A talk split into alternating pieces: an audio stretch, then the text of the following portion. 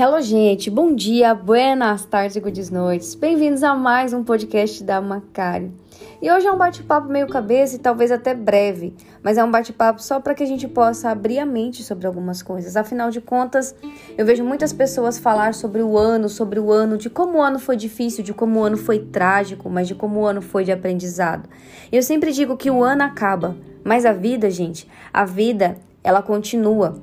Os sonhos, os planos podem mudar, mas a vida continua. Fazer planos, pegar caderninhos, anotar metas, por mais que a gente veja que alguns nós vamos conseguir alcançar e outros talvez esteja distante da nossa realidade se cumprir, é necessário nós termos esse prazer de recomeço, essa graça de conseguir organizar as coisas para ter um norte de por onde nós vamos começar. O ano não foi bom? Ou o ano realmente foi bom, apesar dos pesares?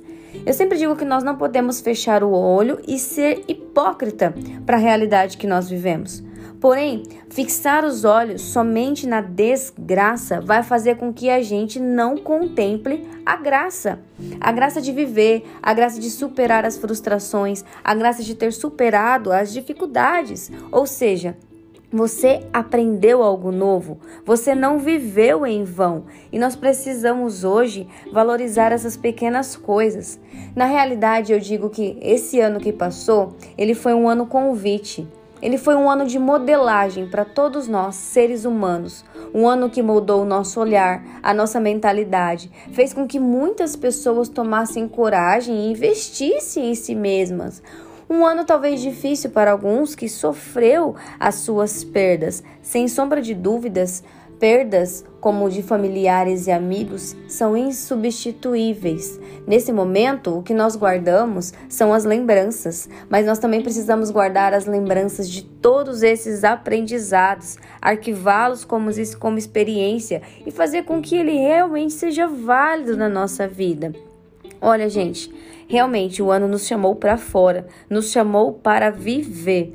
E é isso que eu vou levar desse ano, a graça de poder ter dado passos mais largos mesmo diante da insegurança, sabe? É necessário a gente ter esse olhar treinado para essas coisas. Coisas acabam, ciclos também se encerram. O ano, o ano vai embora, mas a vida, gente, a vida não. Pessoas vêm e pessoas vão mas a vida continua, sabe? É entender que tudo que se aproxima agora vai se aproximar de coisas boas, porque são novos ciclos. Hoje eu queria perguntar para você, quando o ano começar, você já está com o seu currículo da sua melhor versão pronto para entregar nas mãos dele? porque é necessário você vestir essa roupa da sua melhor versão para entrar nesse ano, nessa nova passagem de uma forma diferente, com esse olhar treinado, com esse coração transbordando graça abundante e muito, muito aprendizado. Afinal de contas, é o que eu sempre digo: esse ano ruim, difícil, bom ou de aprendizado, ele vai ficar para trás. Mas a vida, gente, a vida ela segue em frente. A gente se vê mais vezes para bater mais papo por aqui, para conversar sobre mais coisas, sobre a vida, sobre os planos e sobre os sonhos. Um beijo, até logo, devo dizer, até breve.